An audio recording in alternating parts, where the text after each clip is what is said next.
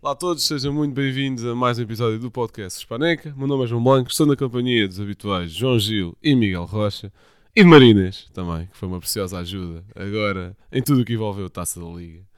Portanto, nós estamos a gravar isto domingo de manhã, estamos sem câmara, não estamos no estúdio, estamos com um microfonezinho e um computador à antiga, digamos assim.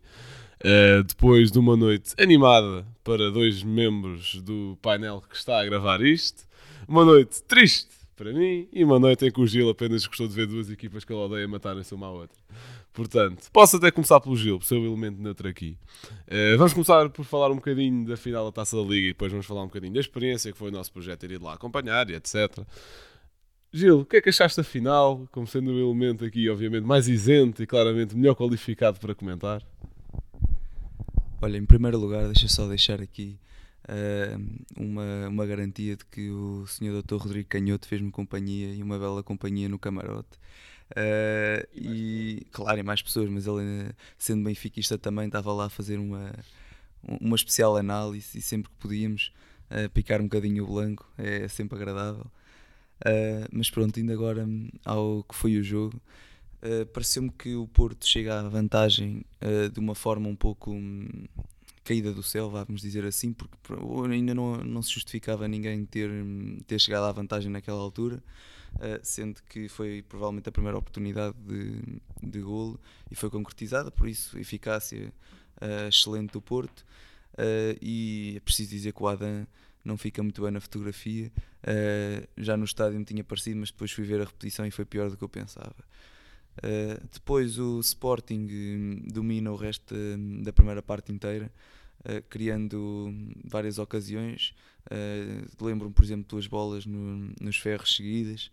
Uh, e tinha a posse de bola, o Porto estava um, remetido ao seu meio campo e tentava sair em transição. Também chegou a criar algum perigo em transição, mas o Sporting dominou a primeira parte, o resto da primeira parte inteira e hum, o resultado acaba por chegar 1-0 eh, para o Porto ao intervalo, uh, algo que se pode considerar se calhar que um 1 a 1 seria mais justo pelo que foi o, o restante da, da, primeira parte. Depois a segunda parte foi hum, um pouco aborrecida, com poucas oportunidades de parte a parte. Uh, foi competitivo enquanto o Sporting teve 11, mas sem, sem se ver um, uh, tal superioridade do Sporting que se tinha visto na primeira parte, não se viu na, na segunda parte. Uh, e depois o Sporting acaba por ficar reduzido a, a 10 unidades, uh, numa expulsão algo polémica, mas que não estamos aqui para falar disso. Uh, e o Porto acaba por chegar ao 2-0, naturalmente, com o Sporting reduzido a 10, um bom cruzamento do PP e o Marcana fazer o, o 2-0 e a sentenciar o jogo. portanto, acaba por ser uma vitória justa para o Porto pelo que foi a pelo que foi a, a, sua concretização e eficácia à frente da baliza, algo que o Sporting não teve. Rocha, tu és um dos felizardos da noite, digamos assim, pelo menos deste painel és um, de, és um desses, a nível nacional também has de ser. O que é que achaste do jogo? Bem, achei acima de tudo que na primeira parte foi mais um jogo de Primeira Liga e na segunda mais um clássico isto porque, como o Gil estava a dizer na primeira parte, foi a parte das oportunidades. Uh, o gol do Porto, o gol anulado ao Sporting, as duas bolas ao poste, um, acabaram por uh, caracterizar bastante bem a primeira parte, melhor jogada que a segunda. Um, e depois, digamos que o Sporting entra um pouco nervoso para, a segunda parte. Um, isso também acaba, e depois os jogadores do Porto, obviamente, que sabem aproveitar isso melhor que ninguém, uh, que também acabou por, por levar à, à expulsão do Paulinho, um, ehm, porque é os jogadores do Porto a saberem se aproveitar. O, o primeiro amarelo um, ehm, da cotovelada é bem mostrado, depois o segundo, o, o Pepe faz ali aquela aquele ato de teatro é, como se fosse levado uma facada que, que, é, que é aproveitar o, esse nervosismo Uh, e o Gil está a dizer que não estávamos aqui para falar disto, mas até estamos. Uh, e para mim, mais do que o Paulinho ter sido expulso, é estranho como é que o Mateus Reis não foi expulso, porque não sei se já viram as imagens, mas ele dá literalmente uma cabeçada ao árbitro. Portanto, mais do que o Paulinho, acho que o Mateus Reis é que devia ter sido expulso. O Paulinho foi apenas uma vítima de, desse bom saber dos jogadores do Porto. Um, mas lá está, uma segunda parte muito mais calma. Uh, o Porto também é saber aproveitar e saber temporizar, uh, já que o Sporting também não estava a criar oportunidades de perigo. Um, e é um, um, overall uma equipa muito mais matura, a equipa do Porto. E o Sporting, este ano principalmente, uh, não, não tem capacidade para lutar com equipas deste calibre. não em termos de qualidade coletiva, mas em termos de mentalidade acima de tudo. Um, e portanto, o 2-0 apenas sentenciou o jogo. Uh, mesmo não tivesse sido 2-0, sendo 1-0, uh, acho que era o resultado justo. Marinês, não esperando ti, obviamente, uma análise muito tática, porque nós já andamos nisto há 3 anos a falar e obviamente que o Gil tem um expert, uh, tem uma expertise total em análise tática. É um Exata, exatamente. O que é que achaste do jogo? É assim, eu estive mais a viver o, o lifestyle da situação toda. Mas uh, eu acho que foi um bom jogo, sinceramente. Uh, as duas equipas uh, esforçaram-se, notavam-se, apesar de, da valorização que há desta taça e toda a gente sabe, as duas equipas estavam empenhadas e acho que, sinceramente, não achei um jogo aborrecido. Obviamente, descambou ali na segunda parte, a coisa podia ter corrido melhor por parte de mesmo da, da equipa de arbitragem controlar melhor as situações de os jogadores pegarem-se. Mas em geral foi um bom jogo. Muito bem. Uh, pronto, falando sobre o jogo, é pá, se calhar foi dos piores clássicos, barra derbys, etc., que eu vi nos últimos tempos. Uh, não só o lado do Sporting, no, no, jogo no geral. Na primeira parte, como o Rocha já tinha dito, muitas oportunidades, uh, e isso aí tornou o jogo mais interessante, mais para o lado do Sporting. O Sporting tem capacidade de criar oportunidades, não tem capacidade de as finalizar. E criar oportunidades não ganha jogos. Os expected goals é tudo muito giro, mas se não tiveres ninguém que as meta lá dentro, é a vida. O Sporting também tem ali um lance de muito azar, onde seria um gol do Porro, um grande gol do Porro. Depois a bola vai ao poste, etc. Mas isso não ganha jogos. O Adé é mal batido e acho que já no universo Sportingista e não só, acho já se via começar a ter uma conversa sobre o Adé porque os erros desta época já não são pontuais e passam a ser recorrentes. Na segunda parte, uh, oh, o jogo acaba aos 75 minutos, como disse o Amorim. Não, não vou muito na onda na malta que diz que, que o João Pinheiro gama ao Sporting, e, ou gama aquele, e que o árbitro gama ao outro. Epá, eu vou na onda de arbitragem portuguesa das piores coisas que eu já vi no futebol. De, em estilos de arbitragem, uh, pode haver países onde existem maiores escândalos, mas a arbitragem portuguesa é, é, que existe uma maior dualidade de critérios. Um árbitro apita com um, o outro apita com outro, não existe algo uniforme. Um árbitro, a meio do jogo, até é capaz de trocar de critérios, não consegue gerir a situação. É, a arbitragem portuguesa é das piores coisas uh, que eu já vi Hum, no futebol. E o João Pinheiro é vítima disso. É um mau árbitro, tal como são 90% dos árbitros portugueses, pelo menos de primeira e segunda liga, e árbitros profissionais, claro, que é o que nós conhecemos, é o que é mediatizado. É, é um mau árbitro, é um mau árbitro, não consegue gerir jogos grandes e não percebo que continua a ser nomeado para jogos grandes, se calhar há falta de melhores opções e isso também diz muito sobre o nosso futebol. Uh, não quero entrar muito em lance de arbitragem, pá, dá os parabéns ao Porto, porque apesar de tudo, uh, uma taça que não contou para nada durante pá, 15 anos, agora já conta porque eles ganharam. Uh, e ter, ou seja, serem vencedores dos últimos quatro, serem atuais detentores dos quatro títulos nacionais, é muita fruta. E acho que nem é mérito do Porto, é mérito de Sérgio Conceição, ponto. Porque já lhe tiraram muitas vezes as ferramentas necessárias para ganhar estes quatro títulos e ele consegue na mesma. Uh, e contra o Sporting uh, foi bom, ou seja, foi mau, mas foi bom estar presente no jogo de despedida de Porro. É mau que seja o jogo de despedida. E epá, é, a meu ver é sempre bom ver o Sporting, independentemente de jogar bem ou mal. Eu acho que até o Sporting até se bateu bastante bem, mas há coisas que faltam àquela equipa que um super treinador como é Amorim não consegue dar sozinho. Só comentar aqui a arbitragem também. Pronto, eu Gostava só de fazer aqui um reparo na sequência do que tu falaste da arbitragem portuguesa no geral. Nem sequer vou, vou só focar no João Pinheiro. Uh, por exemplo, temos visto ultimamente uma série de lances em jogos diferentes que me deixam um bocado assustado. A dualidade de critérios de, de jogos para jogos. Por exemplo, uh, penaltis que, que não existem, que são assinalados. Aquele lance do Sporting que o árbitro corta a bola e depois aquilo dá um gol que também é, é validado aquele lance.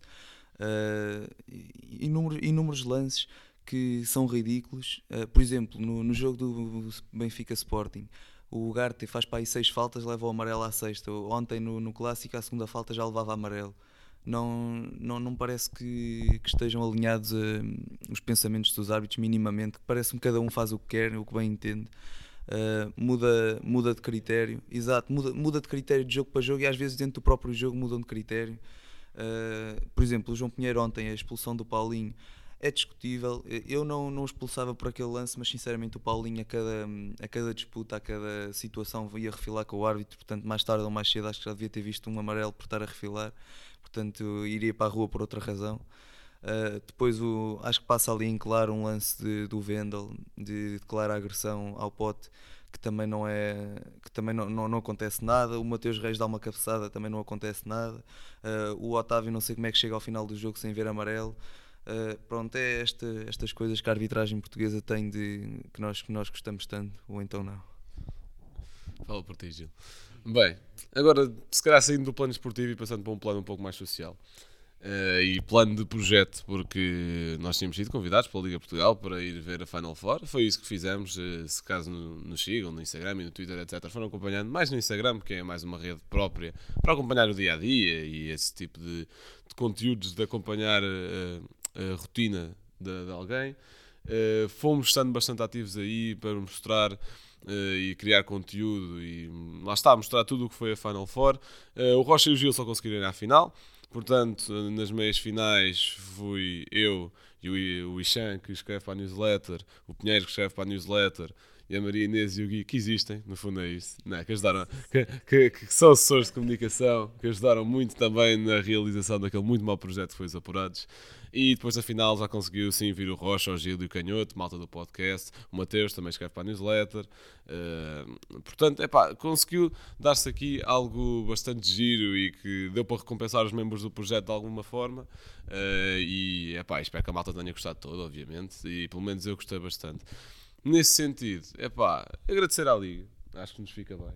Uh, porque acho que apostar no digital é importante, não, não só apostar em influências que, por muito que tenham um grande mediatismo e por muito que façam o seu trabalho da melhor forma que sabem e da melhor forma possível, sejam bastante bons nisso, não só apostar em influências com conteúdo mais abrangente, mas também apostar em malta que fala especificamente de bola, e acho que isso é importante, chamar os podcasts, a, a malta que se calhar passa, uh, que tem mais tempo, porque o seu formato também o permite, uh, esmiuçar opiniões sobre futebol, às vezes estamos aqui episódios de uma hora, uma hora e meia, Obviamente que a especificidade da opinião é diferente.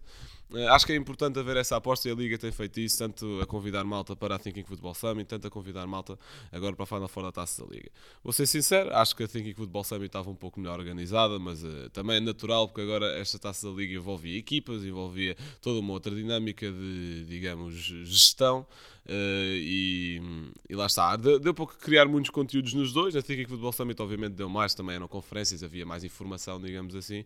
E aqui não íamos propriamente estar a, estar a transmitir o jogo ao vivo, porque nem podemos, graças a, pronto, a, a compra de direitos por canais, claro que, claro que sim. Portanto. Marinês, vou começar por ti, porque também foste às semifinais, para além disso à final. O que é que achaste da experiência? O que é que gostaste mais? O que é que gostaste menos? Os croquetes estavam bons?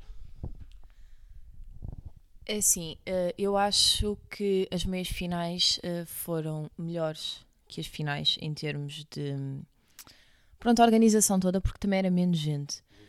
Nas finais eh, notou-se que houve uma aposta em trazer muito mais gente, pessoal do digital, e, e acho bem que isso aconteça para mesmo trazer pessoal, assim, um, um público mais jovem para o futebol. Um, não concordo com todas as decisões que foram tomadas. Acho que hum, há uma certa banalização até de do que é um, um jogo de futebol. Na, espetáculos a meio com que não interessam a 70% do público que lá está.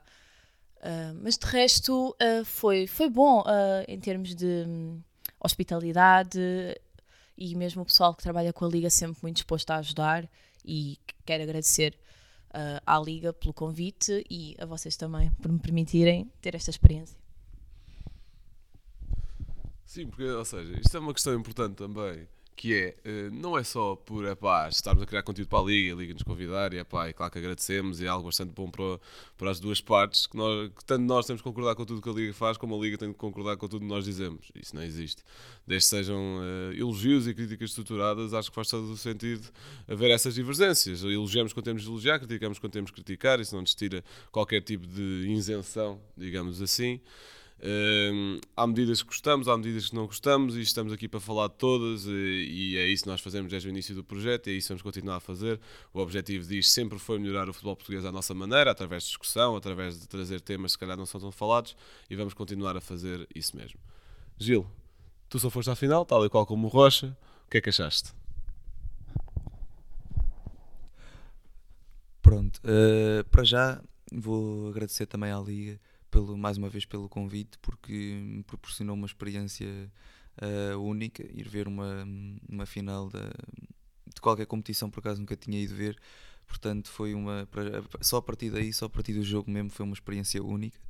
Uh, depois, uh, lá está, eu não fui às meias finais, não tenho termo de comparação, mas uh, pareceu-me pareceu excelentes condições que a Liga proporcionou, hospitalidade, Uh, uh, o pessoal estava sempre disponível para, para ajudar para o que fosse. Uh, e, e, claro, a presença da, da malta mais digital, mais, mais jovem, foi, foi agradável e vê-se claramente aí a aposta da Liga a querer dinamizar uh, e a trazer o futebol para, para a linha da frente através dos mais jovens. Apesar de eu achar que se calhar a presença de, de mais pessoal ligado ao, ao futebol mesmo uh, se calhar poderia, poderia também ser aposta, ou seja, uma, ali um meio termo entre a malta do digital e pessoal mesmo, por exemplo, ex-treinadores e uh, jogadores que, que, sejam afetos a, aos clubes portugueses e, e, que tenham tido ligações à Liga Portuguesa. Acho que também era interessante uh, maior presença dessa, dessa malta. Uh, mas de resto é, é isto, gostei. Estavam lá alguns ex-treinadores e jogadores, mas quer dizer, mais embaixadores, sim, sim. sim, sim. Uh, apesar de não concordar com certas coisas, eu acho importante não desvalorizar que muita gente que lá esteve, mesmo pessoal que não é ligado ao futebol, trouxe muita gente ao jogo.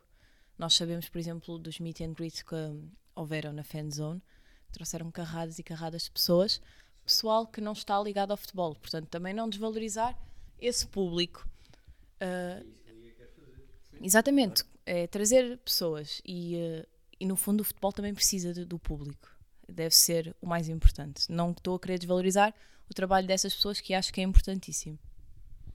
Certo, e agora antes de passar a, bola ao Rocha, vou, vou-te fazer esta pergunta, mas não é para pegarmos nesse tema, isso fica, e acho que até é um excelente tema para um outro episódio, que é e ao trazer-se malta, não só do digital, ou, ou ver se calhar uma maior uh, tentativa de trazer malta jovem, puxando coisas que não são futebol, isso fomenta o gosto pelo desporto a longo prazo?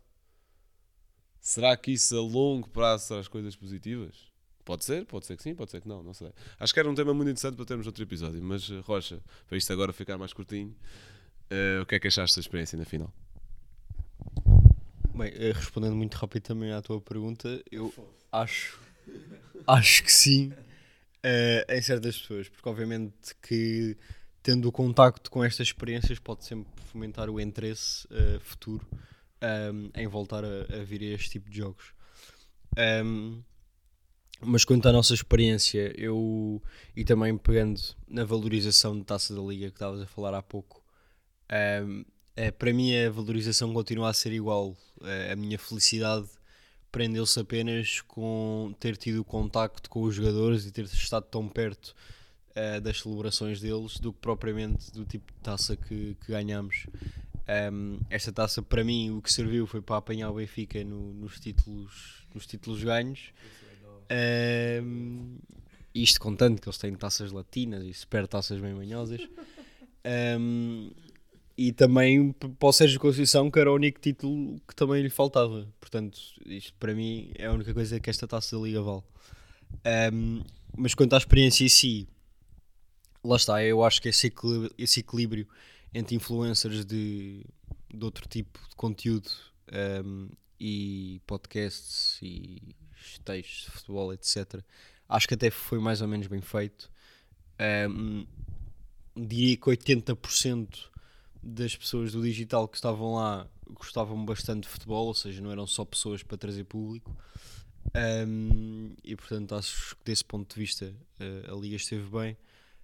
Um, e também de, das nossas experiências, acho que não nos podemos queixar, porque uh, e devem ter percebido isso também pelo Instagram. Um, ter, ter acesso a um camarote uh, com tudo e mais alguma coisa um, e também uma vista privilegiada uh, tão perto do relevado como era aquele, aquele espaço da Superboc. Um, acho, acho que é um privilégio. Um, e portanto desse ponto de vista também todo o tour feito ao estádio etc e o acesso que tivemos também uh, à fanzone e ao jogo das lendas acaba por ser ficar aqui também o agradecimento à Liga. E lá está, há sempre coisas a melhorar aquela questão que a Marina estava a falar.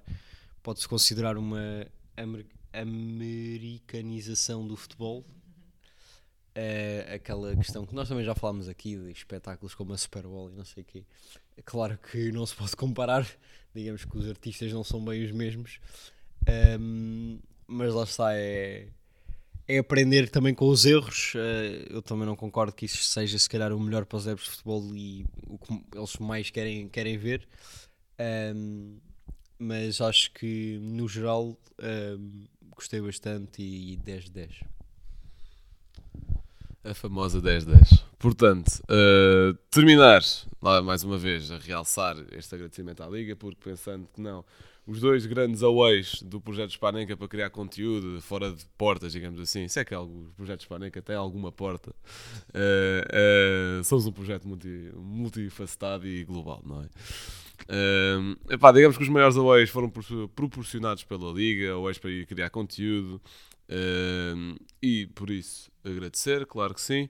Agradecer também à malta que foi comigo, é pá, caminhou nisto e em ir para a Leiria três dias e com muitas histórias lá no meio que se calhar iam complicando a viagem, mas correu tudo bem e, e ficamos com imensas histórias para contar. Uh, malta que conhecemos também lá por lá, malta muito porreira, claro que sim. E pronto, não sei se mais alguém tem uma nota final. Então pronto, fechamos assim. Uh, para a semana voltamos com episódios no formato normal. E esta semana deve ser um pouco improvisado por lá está, termos a semana toda cheia com a taça da liga e este tipo de trabalho. Uh, portanto, isto até vai sair só no Spotify, visto que nem temos câmara. Para a semana voltamos para o estúdio e agora a vida continua, é produzir mais conteúdo para um dia podemos fazer eventos destes, mas estamos nós a organizar. siga, siga. Tchau, um abraço.